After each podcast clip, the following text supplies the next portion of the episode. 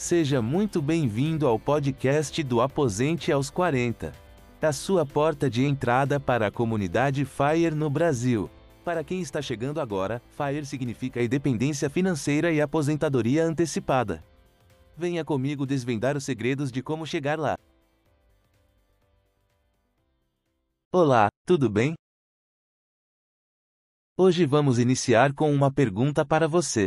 Você é feliz no trabalho? Quer ser mais feliz no trabalho? Dê menos importância a ele. Recentemente, uma amiga me disse que estava pronta para pedir as contas. Grandes mudanças em seu local de trabalho empilharam novas responsabilidades sobre ela, adicionando as anteriores que já eram excessivas. Soa familiar a você? Oprimida e estressada, ela me explicou sobre as expectativas irracionais colocadas sobre ela. Simplesmente não havia como ela realizar todas as tarefas no prazo. Ela queria se demitir e acabar com isso. Como amigo dela e alguém que já havia passado por uma situação semelhante, eu queria ajudar. Perguntei: o que aconteceria se você não fizesse todo o seu trabalho a tempo? E se, em vez de desistir, você primeiro tentasse se importar menos? Ela nunca tinha considerado se importar menos como uma opção, você já parou para considerar esta possibilidade? Para muitos de nós introvertidos, nossos esforços e resultados profissionais são um reflexo de nós mesmos e de nossa dedicação ao nosso empregador. Pelo menos, é assim que vemos. Como não somos o centro das atenções do escritório ou criaturas comunicativas, sentimos a necessidade de provar aos nossos superiores que somos inteligentes, trabalhadores e confiáveis. Nos bastidores, brilhamos silenciosamente por meio de nossas ações, não necessariamente através do marketing pessoal, termo moderno para justificar o famoso puxa-saco. Todos nós conhecemos alguém que se diverte trabalhando. Tive um gerente de um emprego passado que muitas vezes trabalhava em casa. Quando ele estava no escritório, ele era calmo e relaxado e nunca parecia estar trabalhando, mas era altamente considerado pela alta administração. Ele era um especialista em delegar e conversar. Na verdade, eu estava com ciúmes dele.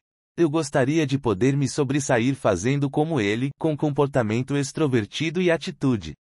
Mas, na realidade, essa não é a minha natureza.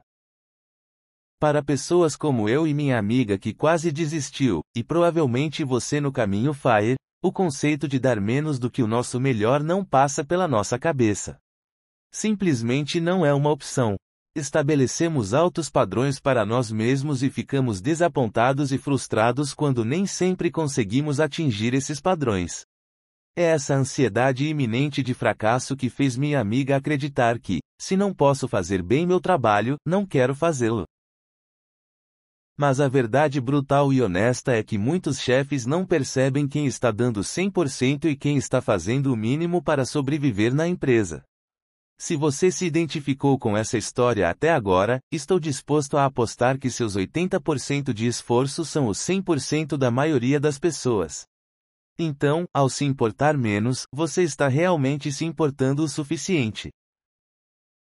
É ótimo querer ser útil e fazer a diferença no trabalho, mas primeiro você precisa cuidar de si mesmo. Você não está ajudando ninguém se você se esgotar e desistir.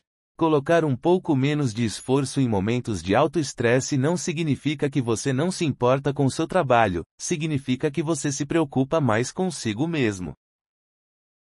E aqui está um bônus: você pode conseguir mais quando se importa menos. O perfeito é inimigo do bom.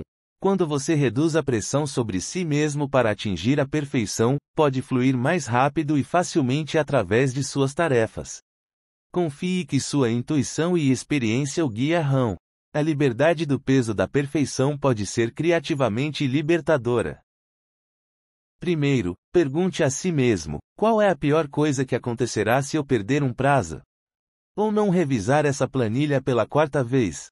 Ou se houver um erro de digitação no meu relatório? Serei demitido? Provavelmente não. E se você for demitido, essa com certeza não é uma empresa para a qual você deveria trabalhar. Sabe o que provavelmente vai acontecer? Ninguém vai nem notar, ou se o fizerem, não será grande coisa. Cometer erros ocasionais é esperado e faz parte do ser humano. Não há problema em cometer erros. Se quiser ir além, diminua a velocidade e analise o que, precisamente, está estressando você.